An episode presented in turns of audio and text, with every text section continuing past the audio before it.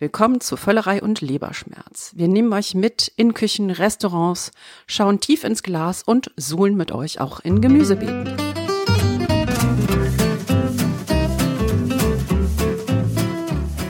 Herzlich willkommen bei Völlerei und Leberschmerz, eurem Podcast über Essen, Trinken und den ganzen anderen Rest. Am Mikrofon begrüßt euch das die unheilige Dreifaltigkeit des Genusses. Carmen Hillebrand. Lee Green. Und Thomas Knüver. Das ist jetzt ähm, eine noch sehr junge Ausgabe, was wir noch nie gemacht haben, das Housekeeping. Das macht man so im Podcasting. Das heißt, ähm, wir rekapitulieren, was so zuletzt passiert ist. Und da möchten wir uns äh, ganz herzlich bedanken bei all den Menschen, äh, die Lob und Kritik geäußert haben. Und äh, bitte macht so weiter. Ähm, wir sind ein äh, Ding in the making, wie der Hipster sagt, äh, wollen uns weiterentwickeln und deshalb interessiert uns natürlich auch ganz stark, wie jetzt zum Beispiel ähm, unsere wechselnde Tonqualität findet, äh, die, äh, die ja bewusst so gewählt ist. Also äh, haut euch das die, Au die, die Kopfhörer aus den Ohren oder findet ihr das erträglich oder findet ihr es vielleicht gut? Bitte meldet euch ähm, auf Facebook, auf Instagram, auf Twitter ähm, oder auch äh, unter der E-Mail-Adresse völlereileberschmerz at gmail.com. Ohne das und. Das ist wichtig. Genau, ohne und. Aber und bitte bewertet uns auch. Ne? Dann auf der Podcast-Plattform eures Vertrauens, am besten auf iTunes, bitte fünf Sterne vergeben. Es gibt jede andere Bewertung ist inakzeptabel. Ähm, wenn wir euch bestechen müssen, dann sprecht uns an. Wir haben die Kanäle gerade genannt. Ähm, warum ist das wichtig? Weil wenn dann jemand nach Podcasts sucht, ähm, dann werden wir ein bisschen weiter oben angezeigt und das wäre natürlich ganz toll, damit uns ein paar Menschen mehr mithören. Also bitte geht in die Podcast-App eures Vertrauens, schreibt Kritiken, bewertet uns, das würde uns tierisch freuen. Ja, und wenn man es dann mal offline sehen, so, ne, so wirklich so Gesicht zu Gesicht, wie man in Deutsch sagt, bei uns gibt es meistens was zu trinken. Ja, genau, genau. Also im, äh, im wahren Leben oder wie man auch sagt, im Meat Life, geschrieben M-E-A-T. so, und wir sagen, äh, jetzt machen wir erstmal was auf.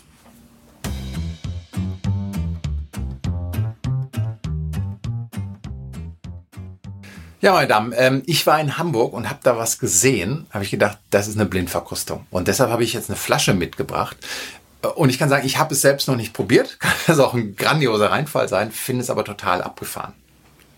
Finde ich ja, finde ich ja echt äh, irritierend, dass Thomas, wenn er Flaschen sieht, an uns denkt. Da weiß ich noch nicht genau, was ich davon halten soll. Aber bin natürlich sehr gespannt. Aktuell sehe ich eigentlich nichts anderes außer einer Jute-Tasche mit einem äh, schicken grünen Muster und daraus schaut eine schwarze Kapsel, die so ein bisschen den Eindruck macht von einer Bubbly-Flasche. Also so ein Verschluss, unter dem sich normalerweise äh, Sekt oder ähnliches befindet. Oder Champagner, aber wenn er so jetzt so einen so Aufwand hier macht mit Blindverkostung, das kann ja kein Champagner sein. Ich kenne Bier, was auch so. Äh ja, also irgendwas, irgendwas unter Druck, under mhm. pressure.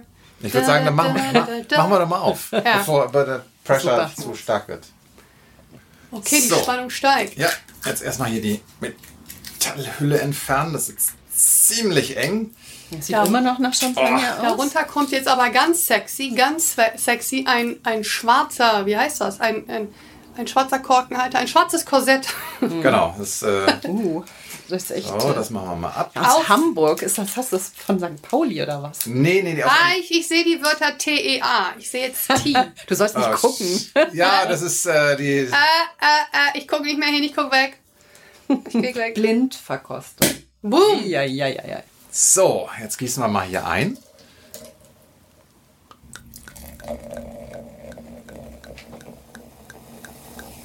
Es riecht fruchtig.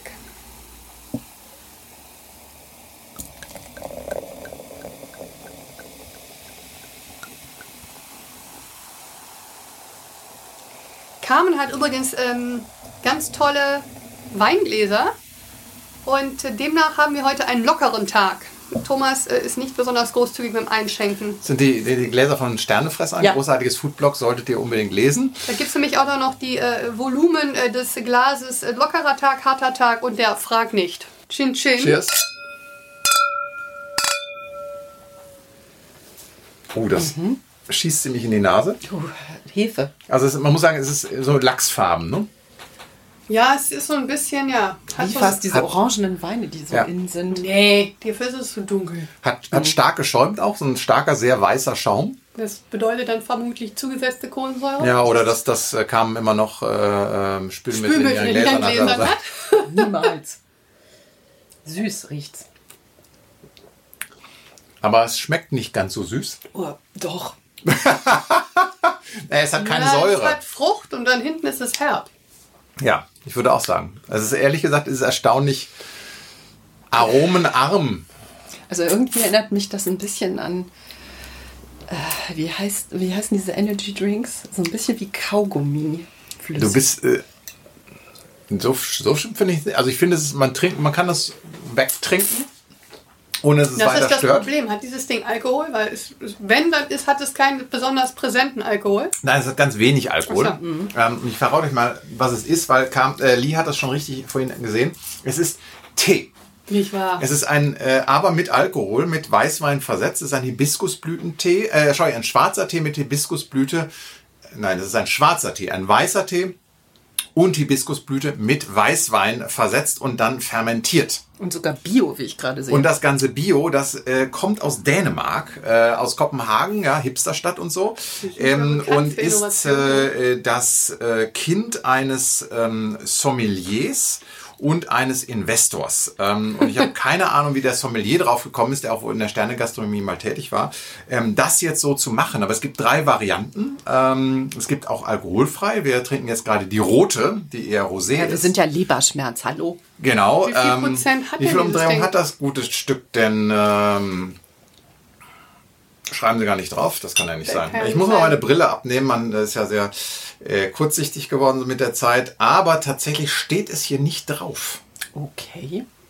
Das ist ja, ist das in Europa überhaupt erlaubt, Eigentlich Alkohol nicht. drin zu haben und das nicht drauf zu Dann hast schreiben? du da jetzt im Zweifel vielleicht die alkoholfreie Variante? Nee, das würde, das, die alkoholfreie schreibt alkoholfrei drauf. Das äh, habe ich extra schon nicht genommen, weil äh, ich meine, ich kenne euch beide ja. Ähm, das müssen wir gleich auf der Homepage vielleicht Ja, nochmal. doch, da äh, steht doch 5 ah. 5.5. ich bin so dumm. Ich dachte, das sind 5% Anteil Hibiskus. Äh, eben noch ein bisschen Alkohol für mich, dann geht's wieder. Also 5 Auf den Leberschmerz. Auf den Leberschmerz, genau. Also, wir sind sozusagen auf Bierniveau, was den Alkohol betrifft hier. Ja, Ähm, genau.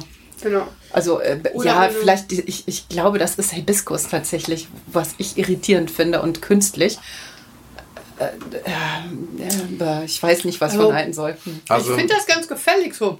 Ja, äh, leider aber auch nicht mehr. Und für gefällig muss ich dann ganz jetzt ehrlich sagen, ähm, Sag jetzt nicht, du hättest auch eine Flasche Champagner für das gleiche Geld mitbringen Nee, können. eine Flasche Champagner sicherlich nicht, aber ähm, wenn ich das jetzt richtig im Kopf habe, lagen wir schon so bei 20 Euro. Es kann sein, dass ich mich vertue, aber das war jetzt schon war kein billiges Vergnügen. Und da muss ich ganz ehrlich sagen, für äh, sowas nett, was man nett mal auf dem Balkon wegzwitschert ähm, oder als unauffälligen Aperitif reicht, ähm, da muss ich ganz ehrlich sagen, äh, sorry, liebe Freunde von, wir haben noch gar nicht gesagt, wie es ist, Sparkling Tea Company aus Kopenhagen, ähm, da müsst ihr noch ein bisschen am Aroma arbeiten. Ja, vielleicht haben wir auch einfach nicht das perfekte Pairing. Ne? Ich meine, es ist jetzt auch irgendwie so, wir süffeln das hier gerade so vor uns hin. Du hast auch weißt was ja auch, du weißt ja nicht, was die sich vorgestellt haben. Also häufig, ja, die Weinmaker oder Enologen haben ja häufig was im Kopf. Und vielleicht hat der jetzt einfach was im Kopf. Das Ding hat eine ganz gute Struktur.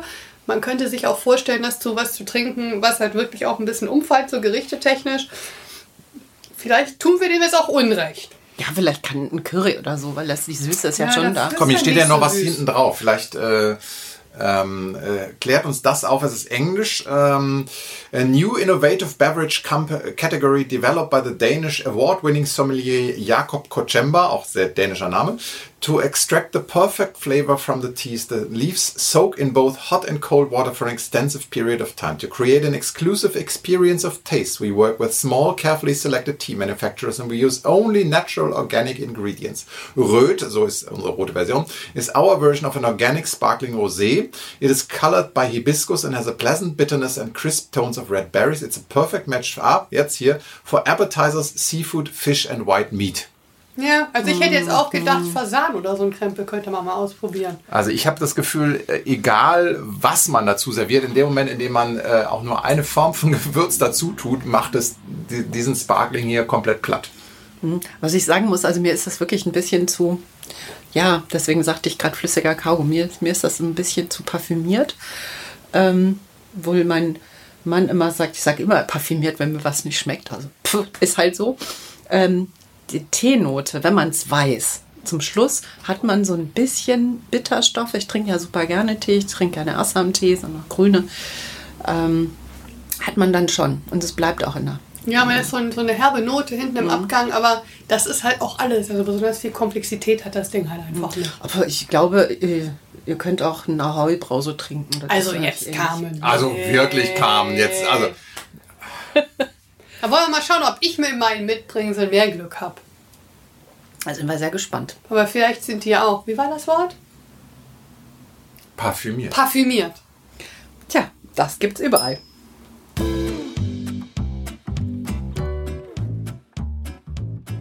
Ja, Lee, was hast du uns da mitgebracht? Das sind drei Gläser. Das sieht aus wie eingemachte Möhren. Ähm, eingetrocknete, zu alt gewordene Marmelade. Ähm, und äh, ich glaube, ein, Kürbis. ein Kinderbrei. Ja, Ja, Kinderbrei oder Kürbis. Er ist so charmant, er ist so charmant, er ist so charmant. Ähm, ja, ich habe gedacht, ähm, es ist ja jetzt irgendwie die große äh, Einmachsaison ähm, und ich habe halt so die ersten Sachen mitgebracht äh, der Saison. Wollte einfach mal gucken, mit euch probieren, äh, wie die so schmecken, weil ich mache halt total viel ein ähm, und ich experimentiere halt auch immer. Das ist das Schöne am Einmachen. Ne? Man kann selber machen, man kann ausprobieren, was einem Spaß macht. Man macht zwei, drei Gläser und wenn die nichts geworden sind, dann vergisst man das Rezept. Und ja, damit ich das nicht alles alleine ausprobieren muss, habe ich gedacht, Ja, äh, ähm, ich mache schon mal auf. ich bin ja derjenige, der nicht kocht, deshalb ich, darf ich die Frage stellen, äh, was heißt denn eigentlich einmachen? Ich tue das Zeug in ein Glas, mache das Glas zu und lasse es stehen? Oder äh, was heißt eigentlich einmachen? Naja gut, es gibt viele verschiedene. Äh, einmachen hilft auch nur, wenn man die Gläser danach wieder aufkriegt. Egal. Soll ich mal machen? Ja, mach mal. ähm, Einmachen, es gibt halt viele verschiedene Ebenen von Einmachen, nicht wahr? Es gibt ist im Prinzip die, die halt, das Haltbarmachen von, äh, von Gemüsen und von Obst oder auch sogar von, von Fleischprodukten etc., ähm, dass sie im konserviert, äh, haltbar gemacht werden, konserviert werden. Ähm, in dem Fall, was ich jetzt hier dabei habe, sind das die tatsächlich pasteurisierten Sachen, also die ihr vielleicht so von eurer Oma kennt, äh, wo im Keller dann die Gläser mit Marmeladen und Kompotten etc. standen oder halt auch die sauer eingelegten Gurken. Ähm, da gibt es, es ist eine ganz äh, große äh, Kunst, äh, sozusagen auf, äh, auf, auf chemischer Basis.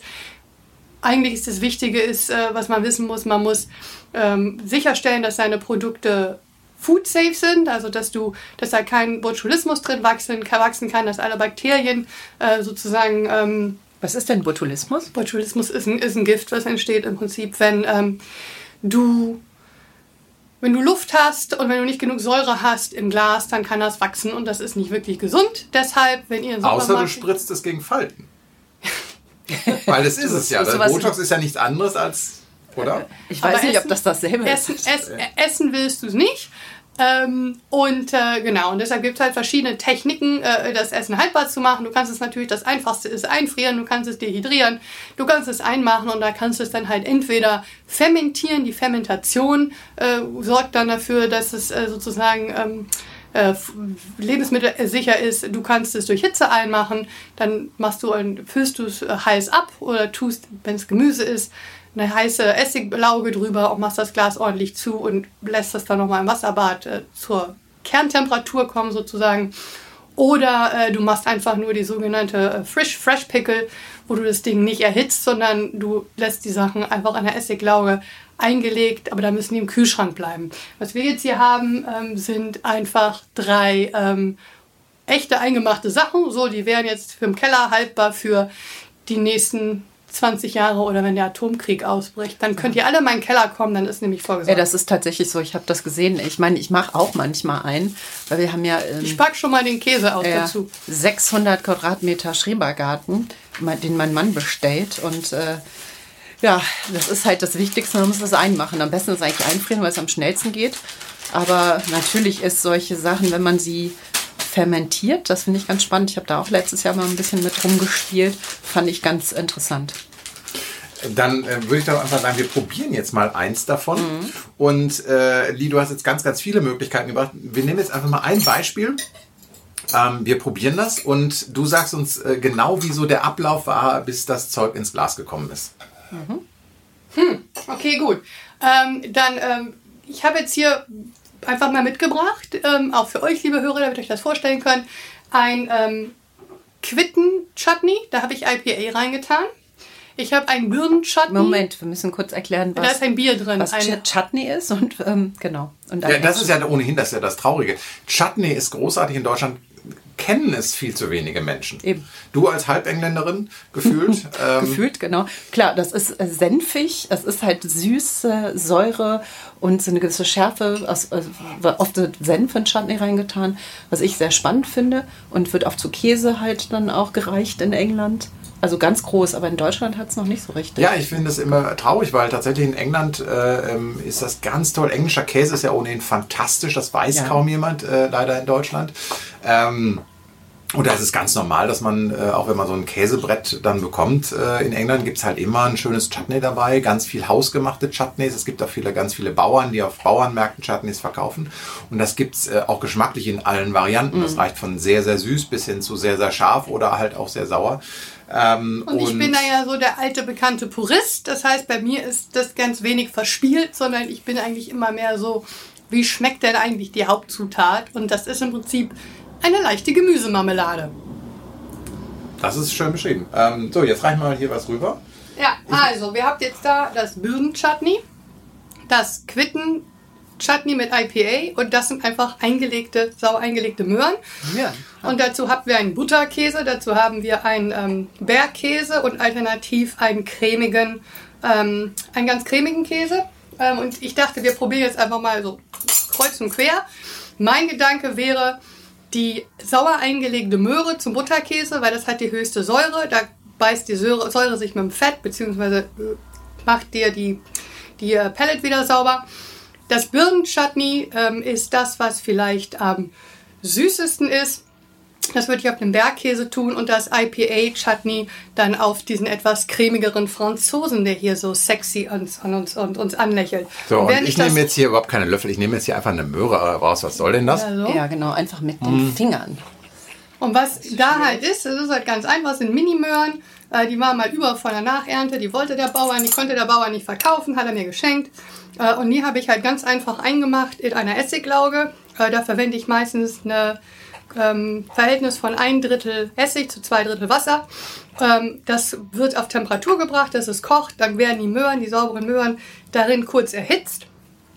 Und äh, dann wird es in ein sauberes Glas gefüllt.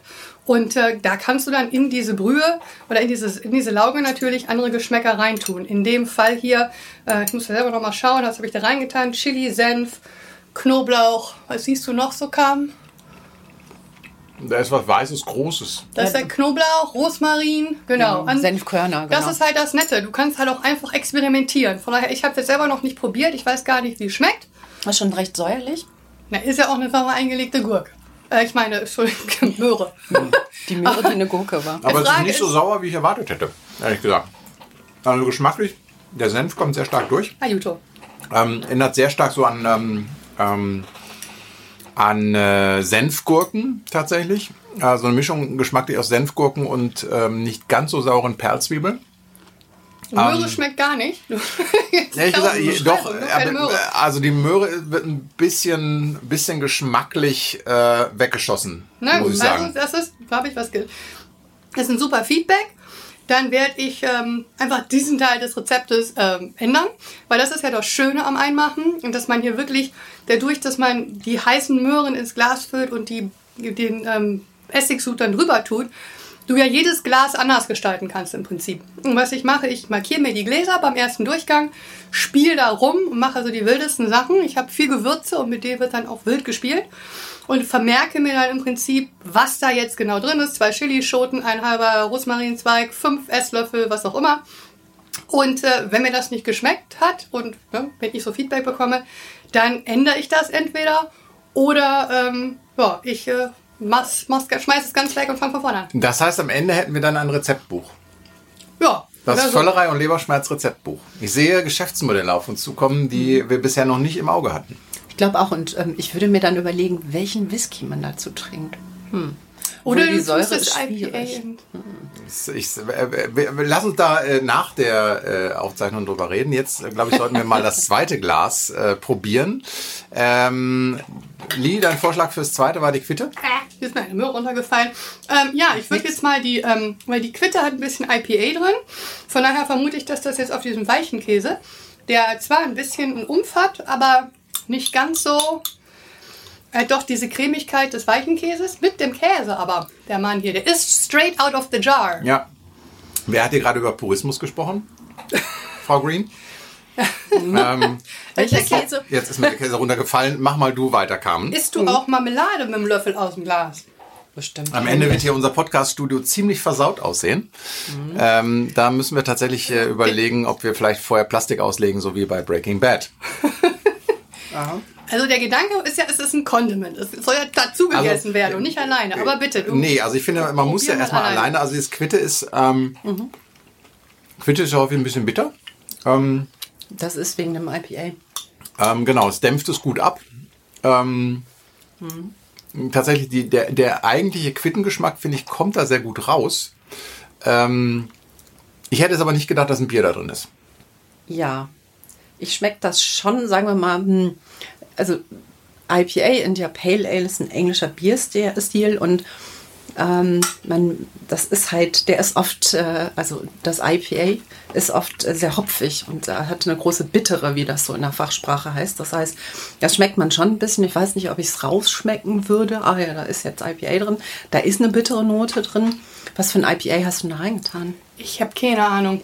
Was Englisches, Amerikanisches? Nee, ich glaube, das sind die Münchner, die mit dem blauen Label. Okay. Aber wir wollen ja keine Werbung machen. Aber der Unterschied zwischen. Äh, hallo, natürlich machen wir, also wir, natürlich nennen wir hier Produkte und zwar bis zum Anschlag, weil wir sind ja nicht im öffentlich-rechtlichen Rundfunk. Ich weiß es aber wirklich nicht. Wie heißen diese Münchner? Diese Münchner Kraftbrauery, die du auch mehr in der Metro kriegst. And Union? Nee. Oder die, die auch dieses fantastische Nizza ähm, White machen. Wir liefern das nach in den Show Notes. Also, das sind diese Crew Republic. Notizen. Ja, das kann Ah, sein. Crew Republic, sehr gut, ja. Das braucht man es nicht nachliefern. Wenn man aber- schon aufgegeben hat, kommt es einem. So Aber, aber wir möchten euch natürlich hinweisen auf die Show Notes. Das heißt, auf unserer Homepage www.völlerei und leberschmerz.de findet ihr zu jeder Ausgabe all das, worüber wir reden, dann nochmal verlinkt. Ihr findet auch Fotos ähm, von uns, vielleicht wie wir bei der unterwegs sind oder wo wir dann jeweils unsere Geschmackserlebnisse haben. Da bekommt ihr dann äh, noch ein bisschen mehr Informationen. Genau, und was ganz interessant ist, du wolltest ja, dass ich erzähle, wie ich das gemacht habe. Also diese Chutneys, genau wie Tomatensoßen oder Marmeladen, ist das halt die zweite Art, was einzumachen. Grundsätzlich ist es so, dass wenn du ein Gemüse hast, ein Gemüse hat nicht genug natürliche Säure, um die Bakterienbildung zu bekämpfen. Da muss Essig zugegeben werden. Deshalb werden Gemüse Essig eingelegt. Und es gibt halt eigentlich keinen äh, wenn du dann so ähm, Bohnen hast, die sind in Wasser eingelegt, die kommen dann in der Dose, weil das keine höhere Temperatur bekommen und ist dann sterilisiert. Die sauber eingelegten Sachen sind in der Regel Gemüse. Äh, alles, was Obst ist, hat genug Säure und kann einfach nur verkocht werden an sich. Das gehören auch Tomaten dazu, aber halt auch alles, was Obst ist. Von daher Marmeladen und Chutneys einfach nur im Topf kochen, bis das Ding richtig ordentlich durchgekocht ist und müsste eigentlich 70 Grad Temperatur haben. Dann in saubere heiße Gläser einfüllen, Deckel drauf, kurz umdrehen, weil dann das heiße Produkt auch den Deckel nochmal desinfiziert. Und wenn du dann merkst, dass äh, der Deckel ähm, sein, ähm, wie heißt das, Ziel gezogen hat, also dass der Deckel Dass nicht mehr Druck nachgibt, gezogen hat, dass er also- Druck gezogen hat, dann kannst du das Ding, wie gesagt, bis zum Atomkrieg in den Keller stellen. Und Äh, du klingst so wie Frau Dr. Sommer für Eingemachtes. das bin ich auch. Ich krieg auch teilweise Sonntagnachmittag Anrufe von jungen Männern, die von mir wissen wollen, wie man Rhabarbersirup macht. Entschuldige bitte, dich rufen junge Männer an und sagen, äh, wir kennen uns nicht, aber äh, du kannst Rhabarber-Sirup. Das ist ziemlich der dümmste Anmachspruch, den ich je gehört habe. Ja, aber funktioniert. Funktioniert aber echt gut. Nein, ich bin ja viel auch in der, in der Startup-Szene unterwegs und bin viel in so äh, Coworking Spaces ähm, und koche da halt auch immer selber und bringe auch mein, mein Essen einfach mit. Weil das ist auch das Schöne am Einmachen. Du kannst halt einfach kontrollieren, was im Glas ist. Ne? Du hast zum einen die Möglichkeit, kreativ zu sein, wie du willst, aber du weißt halt auch, was drin ist. Äh, und äh, ja, das äh, werde ich halt immer neugierig beobachtet und dann gebe ich auch immer Samples aus und dann merken die sich das und dann kaufen die sich halt dann irgendwann mal Rhabarber und wissen nicht, wie es weitergeht und dann klingelt bei mir das Telefon. Also, liebe Hörer, wenn ihr Fragen habt zum Einmachen, ruft mich an. 12 um 12 Uhr nachts. Die äh. Telefonnummer in den Show Notes. Oder vielleicht auch nicht. Wir probieren jetzt mal das dritte hier. Äh, da schwimmt was Dunkles drin. Ich hoffe. Das sind Rosinen. ähm, ich hatte, wollte gerade sagen, dass es nicht Fliegen sind oder so. Man weiß ja nie, was da noch. Das sind Birnen aus dem Birnbaum dem, des, des Nachbarns. Das ist am schwächsten, deshalb habe ich dafür den stärksten Käse.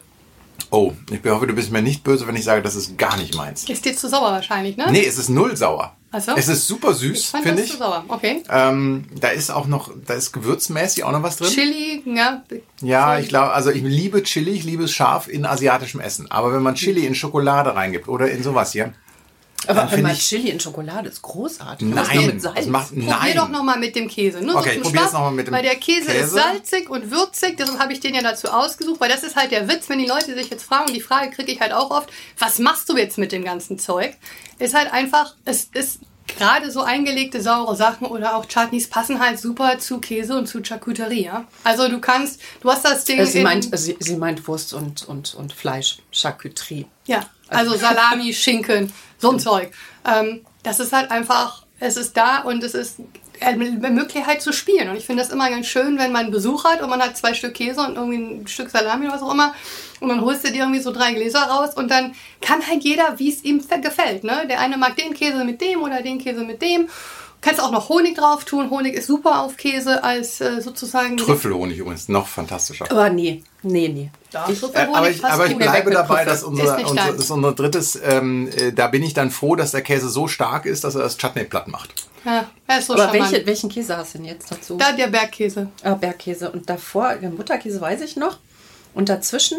Der, wir- Frischen war so ein französischer, ihr müsst ihr gleich nochmal am Zettel Mhm. gucken, irgendein französisch. Ja, da gibt es auch nicht so viel. Ja, Mhm. da müssen wir mal jemanden fragen, der sich mit Käse auskennt. Ja, genau. Wie gut, Ähm, dass ich da jemanden kenne. echt? Direkt auf meiner Straße, die Tischdame. äh, Petit Fromagerie. Und die hat nur Rohmilchkäse und die hat auch andere Sachen. Und die ist auch noch gelernte Köchin. Die kann man immer fragen nach sogenannten Food Pairings. Daniela, ich möchte gerne so und so was machen. Und dann hat sie immer eine Idee. Das ist echt Dann großartig. bringen wir dir doch jetzt mal das Birnenchutney und sagen mal Daniela, was zu diesem Birnenchutney, was Thomas überzeugt.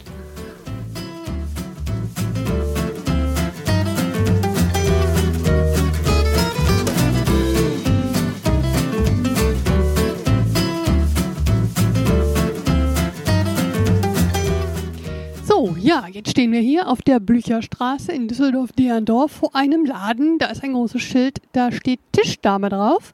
Und wenn man reinguckt, sieht man eine Käsetheke. Genau, und da gehen wir jetzt mal rein.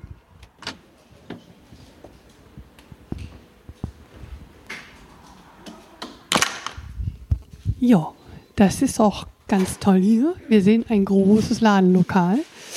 Da sieht man wie ganz schöne, leckere Schokoladen hier auf der einen Seite. Jetzt gibt es auch äh, Keks, äh, Galette Normande. Ja, die passen super zu Käse und vor allen Dingen der Star hier in dem Laden ganz klar die Käsetheke, eine Auswahl von Weichkäsen auf der einen Seite. Da sehe ich Blauschimmelkäse, da sehe ich ähm, hellen Schimmelkäse, das ist auch so ein Frischkäse mit einer Kräuterkruste. Ja, und hinter der Theke steht Daniela, die Tischdame. Und äh, ja, die sind wir jetzt, äh, die hat hoffentlich Zeit für uns, um ein paar Fragen zum Thema Käse und Birnenchutney zu beantworten. Ja, Daniela, ähm, das ist ja hier ganz toll, dass du uns heute empfängst. Wir hatten uns nämlich gerade zusammengesetzt und haben über, wie heißt das eigentlich im Deutschen, Käsemarmeladen geredet. Und da kam die Frage auf, hier die sehr umstrittene, das sehr umstrittene Birnenchutney, was ich selber gemacht habe, zu was das denn passen könnte. Das wollten wir dir ganz gerne mal vorführen und deine Meinung hören. Jederzeit gerne. Wenn ich mit dem Glas kämpfe, kannst du ja vielleicht schon mal das Quittenchutney probieren. Ich starte mit Quitte. Ja.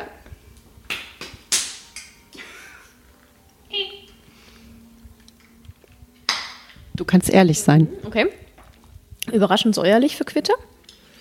Ist aber schön mit, ähm, mit so leicht kristallinen und auch im Abgang süßen Hartkäsen auf jeden Fall. Ja, also einfach ein Konterpart oder auch mit ganz sahnigen Frischkäsen. So Brillat Savarin, wer das einordnen kann. Oder es gibt auch Abwandlungen, die heißen dann Pierre Robert oder Cremeux de Bourgogne und solche Geschichten. Das funktioniert auch auf jeden Fall super. Sehr cool. Ja, das war halt ein Chutney, das heißt, da hatte ich auch ein bisschen Essig da mit drin, ähm, genau, und ein bisschen IPA. Ähm, und das hier ist jetzt das Birnenchutney. Das ähm, hat im Zweifel halt auch eine kleine Note von Knoblauch. Die ist ein bisschen Mhm. Und deswegen das Umstrittene vorhin, ja? Mhm, wahrscheinlich. Ach, wir fanden das doch alle irgendwie lecker. Thomas fand es schrecklich. Warum? Es ist gar nicht schrecklich. Nein. Es ist schön herzhaft, aber die Birne geht trotzdem nicht unter, was schwierig ist. Weil Birne ja extrem wässrig ist und dann so zurückhaltend. Grundsätzlich, aber auch mit dieser leichten zwiebeligen Note, würde ich jetzt eher sagen, ähm, ein total super ähm, Korrespondent zu Blauschimmel. Birne und Blauschimmel ist ein Traum. Also die Italiener mit ihrem Gorgonzola und der Birne im Dessert ähm, haben da schon auch gute Ideen. Hm, das hört sich doch schon mal gut an. Wo wir gerade dabei sind, hast du eine Lieblingskombination Käse und, ja, ich rede nicht unbedingt über Wein oder Bier, aber das kann ja auch was anderes sein. Also grundsätzlich finde ich, dass die meisten Menschen Käse viel zu eindimensional, weil gerne nur mit Brot essen, auch wenn es da ganz viele tolle Brotsorten gibt beim Bäcker des Lieblingsviertels, wie auch immer. Aber ähm, Käse pur für sich ähm, mit ein bisschen Obst oder Honig oder eben auch ähm, Chutney, um die klassische englische Bezeichnung zu übernehmen, ähm, ist häufig viel, viel spannender, weil es den Käse hebt und ähm, gleichzeitig auch viel mehr gelten lässt. Ne? Oder auch so, so Strukturwechsel, wenn du ähm, sowas Knäckebrotartiges besorgst oder Grissini mit einem Weichkäse, finde ich persönlich oft spannender als das klassische Baguette, was immer geht, klar. Ah ja, das Thema Texturen ist ja ganz wichtig, stimmt. Ja, aber da merkt man schon, du bist jetzt nicht so einfach so eine Käseverkäuferin. Ähm, bin ich vielleicht auch, aber ich glaube nicht nur. Ich bin auch ein Freak. Naja, und äh, Gastronomin, das hast du noch nicht erwähnt, als gelernte Köchin. Ähm, ich hole mir ganz gerne hier immer Tipps ab, was ich denn kochen kann und welchen Käse ich nehme dazu. Also, warum Käse? Also Essen, Ernährung, Zubereitung, Kochen generell immer schon ganz, ganz lange. Käse im Speziellen, weil ich im privaten Verzehr da total zu Hause bin. Ich esse gerne viel Fisch und auch gerne, aber sehr selten Fleisch. Ergo lebe ich im Alltag viel von Milchprodukten und Käse. Und es ist, wenn es ein zu Fuß gemachtes Produkt ist, ein, eine Wissenschaft für sich, ein lebendes Produkt, das man pflegen, ausreifen, in ganz verschiedene Richtungen bringen kann, wie man es möchte. Ähm, das quasi auch mit einem spricht, so ein bisschen wie so ein Hefeteig, der sich auch entweder bewegt oder nicht. Ähm, und es gibt einfach tausend und eine Möglichkeit man weiß nie alles. So, du hattest mir im Vorgespräch erzählt, oder wir kennen uns ja schon ein paar Jahre, ähm, dass du den Käse selbst affinierst. Jetzt weiß vielleicht nicht jeder, was das überhaupt ist. Äh, kannst du es uns kurz erklären? Ja, na klar. Also Affinage, très français, ähm, kann man eigentlich mit Veredelung oder Veredeln in Bezug auf Käse übersetzen. Und ähm, in Frankreich ist es sogar ein eigener Berufsstand. Da gibt es also Menschen, die nur Frischkäse vom Bauern einkaufen, möglichst natürlich auch einer großen Qualitätsstufe schon und ähm, den pflegen bis zu einem bestimmten Zustand und oder Reifegrad. Das kann ganz simpel funktionieren im Sinne von, ich lasse einfach mal die Schimmelkultur machen bis zu einem gewissen Grad, der mir gefällt. Ich kann aber auch hingehen und äh, Mischrinden mit verschiedenen Kulturen parallel zueinander produzieren. Ähm, ich kann ausprobieren, wie verhält sich der Käse, wenn ich ihn sehr feucht gelagert reife oder eher trocken. Ähm, ich kann hingehen und den mit ähm, Aromen versehen, ob es jetzt Gewürze, Kräuter sind, Alkoholiker sind sehr beliebt, also mit Calvados waschen, Eau de Vie und solche Geschichten. Auch das ist ein großer Kreativteil, der aber auch ein unheimliches Fachwissen braucht, weil so ein Käse natürlich nicht alles mitmacht oder verzeiht und gerne auch mal überlagert oder falsch gelagert wird und dann natürlich auch umkippen kann. Ähm, äh, Thema Käseplatte. Wie stelle ich eine Käseplatte zusammen? Ähm, also in allererster Linie mit den Dingen, auf die man Lust hat und die einem schmecken. Das ist immer das Wichtigste, finde ich, bei allem Fachchinesisch, das man haben oder auch nicht haben und anwenden kann. Ähm, ansonsten, ich finde Querschnitte immer schön. Also durch die Strukturen, was richtig cremiges, ähm, was halbfestes, was vielleicht auch mürb, kristallines, so man es mag. Ähm, und auch in den Intensitäten, ne? von mild nach kräftig, dass man sich auch wirklich so ein bisschen hoch oder durchschmecken kann. Ähm, vielleicht auch in den Aromenschwerpunkten unterschiedlich, was säuerliches, was nussiges, ein bisschen was restsüßes, wobei man das auch über Chutney, Honig oder auch Getränk mit einem Süßwein noch herholen kann. Es kann aber auch total spannend sein, ganz eindimensional zu bestücken und zu sagen, ich mache jetzt fünf Ziegenkäse nebeneinander oder fünf Blauschimmel nebeneinander oder fünfmal kristallinen Hartkäse. Passiert auch ganz, ganz viel. Hört sich spannend an. Ich weiß, was ich als nächstes mache. Ziegenkäse. Ähm, ja, ich habe noch mal eine Frage, auch jetzt wegen diesem Querschnitt. Jetzt hast du ja sehr die, den Querschnitt auf die Texturen bezogen. Ne? Ähm, ich hatte irgendwie mal gehört, gelernt, gelesen, ähm, man sollte, wenn man so ein, sagen wir mal, wenn man Käseplatte ungefähr fünf, ne, und dann halt die verschiedenen Texturen, aber halt auch die verschiedenen Milchsorten, also einmal Kuh, einmal Ziege, einmal Misch, einmal Blau, irgendwie so. Würdest du dem dann auch ähm, entsprechen sozusagen, oder würdest du sagen, nö, es ist gar nicht so wichtig, solange die Texturen unterschiedlich sind? Ein Kuhmilchkäse ist in verschiedenen Texturen schon mehrdimensional genug. Mm, ich würde es nicht mit, ähm, das eine ist besser als das andere oder das eine ist richtig, das andere ist falsch definieren. A, weil es, wie gesagt, eh mal Geschmackssache ist. B, ähm, es gibt so viele Varianten, die man aus einem einzigen Grundprodukt rausholen kann. Allein schon über verschiedene Reifegrade tatsächlich. Ne? Klassiker ist so ein, so ein Crotin Chavignol, so ganz kleine runde Ziegenkäse, hat man vielleicht schon mal gesehen oder gehört.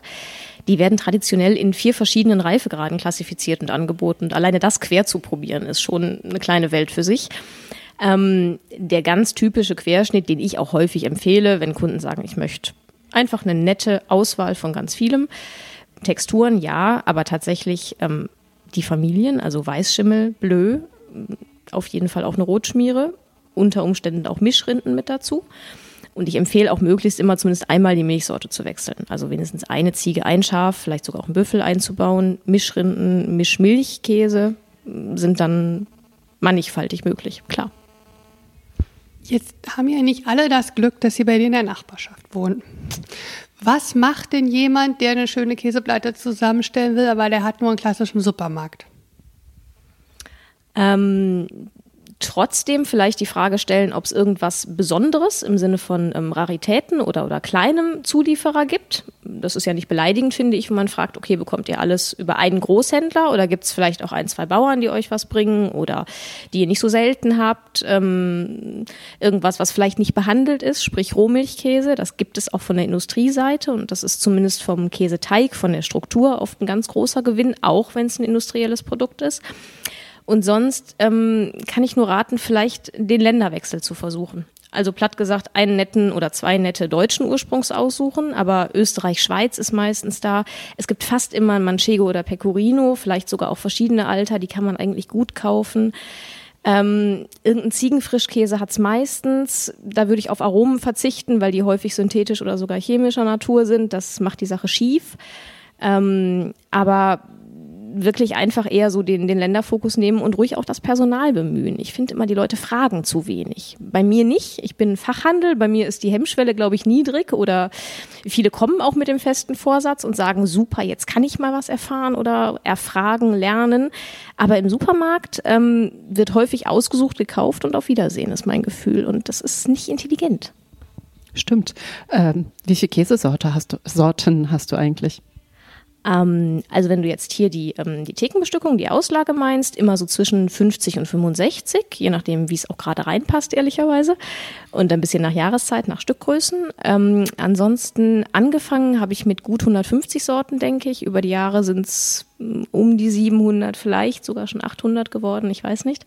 Das heißt, durchwechseln im aktuellen Angebot ist ganz normal, geht auch nicht anders wegen der Affinage. Wir haben das besprochen. Manche Käse kommen ganz jung und brauchen einfach noch vier, sechs, acht Wochen, bis ich finde, dass sie verkaufstauglich oder ideal vom Esszustand her sind. Ähm, das macht mir aber auch Freude. Ich würde gar nicht das ganze Jahr über mit den gleichen Produkten arbeiten wollen, so toll die auch sind. Jetzt habe ich aber noch mal eine Frage. Du hast ja diesen wunderhübschen Laden hier, ne? Also der ist ja so schön hell und so schön groß. Und ich sehe da diese Theke mit diesen 65 Käsen. Wo hast du denn da? Hast du noch einen Keller hier unten drunter? Wo ist diese Affinage und kann ich mich da einmieten? Ähm, die Frage kommt häufig. Hm, also, vielleicht noch eine Geschäftsidee hinten dran, ne? Ja, so nach dem Motto Eventgastronomie. Ähm, also, das, was ihr vom Laden seht, sind ungefähr zwei Drittel des Ladenlokals. Das heißt, ähm, hinter dieser Tür ganz hinten an der letzten Wand geht's noch mal ein bisschen weiter. Ich habe also ein ebenerdiges Lager tatsächlich. Da habe ich immer so das, was ich so akut zum Nachbestücken brauche. Ähm, und dann gibt's tatsächlich noch einen weiteren kleinen Lagerraum und ja auch einen Keller. So Ob und wer den betreten darf, da müssten wir dann im Zweifel mal drüber sprechen. Ähm, aber wie gesagt, da könnte ich, glaube ich, fast ein zweites Geschäftsmodell draus machen. Ähm, ist ehrlicherweise immer so ein kleines bisschen heikel, weil man natürlich ähm, da auch auf eine gewisse Hygiene und Luftzug und so weiter achten muss, der da sein darf oder eben bei manchen Weichkäsen auch besser nicht. Ähm, und ehrlicherweise, je nachdem, was gerade so im Lager auch ganz klassisch ist, auch in einem Kühlschrank, ist es mitunter auch so, dass es ganz schön ähm, beißend von der Luft ist. Ne? Hefesporen, Schimmel und so weiter, das ist, ähm, hat nichts mit, mit normalem Keller oder lustigem, lustigem Weinfass riechen zu tun. Auf jeden Fall muss die Frage noch kommen, wie lagere ich eigentlich Käse? Also lagern im Sinne von zu Hause artgerecht halten. Ähm, wenn ich ihn jetzt ein paar Tage oder ein, zwei Wochen auch, was bei einem hochwertigen Käse auch kein Problem sein sollte, ähm, einfach nur in Ruhe verzehren möchte, ist es nicht so schwierig. Ein ähm, Käsefachhandel erst recht, aber auch eine vernünftige Käsetheke sollte dir das Produkt in einen Käsebogen einschlagen. Der ist innen foliert, aber auch perforiert, das heißt gelocht. Also der Käse kann atmen und es bildet sich kein Kondenswasser. Ich würde den Käse auch so in dem Bogen in den Kühlschrank legen. Wer Käseglocken, auch es gibt von Tupperware professionelle Belüftungsinternsysteme hat ähm, oder sonst irgendwie eintuppern möchte, ähm, kann das gerne machen. Bitte nur dann das Volumen der Dose doppelt so groß wie den Inhalt wählen, damit eben so eine gewisse Luftzirkulation da ist, sonst schadet man dem Produkt tatsächlich. Ähm, und ansonsten die normale Reife und auch Lagertemperatur für Käse liegt eigentlich so zwischen 6 und 8 Grad unter 4 Grad erfriert Käse. Auch ein industrielles Produkt. Das heißt, bitte, bitte, bitte nicht unten auf die Glasplatte, wo es eiskalt ist, sondern ins Gemüsefach oder in die Tür oder nach ganz oben. Und bloß nicht in das 0-Grad-Fach, falls man so einen tollen, hochwertigen Kühlschrank besitzt. Glückwunsch, da fühlen sich Gemüse und Salate ganz lange ganz wohl. Für Käse ist das wirklich zu kalt. Jetzt habe ich Hunger. Ich muss doch noch Käse kaufen. Ich muss mich hier immer zurückhalten. So, ja, danke schön. Sehr gerne. Ich danke, dass ihr hier wart und noch was einkauft.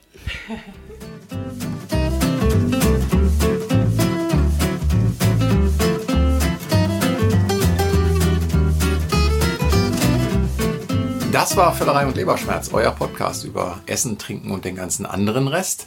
Ähm, wenn euch diese Folge gefallen hat oder auch nicht gefallen hat, bitte schreibt uns entweder als E-Mail an völlereileberschmerz.gmail.com oder folgt uns auf Facebook, Twitter oder auf Instagram.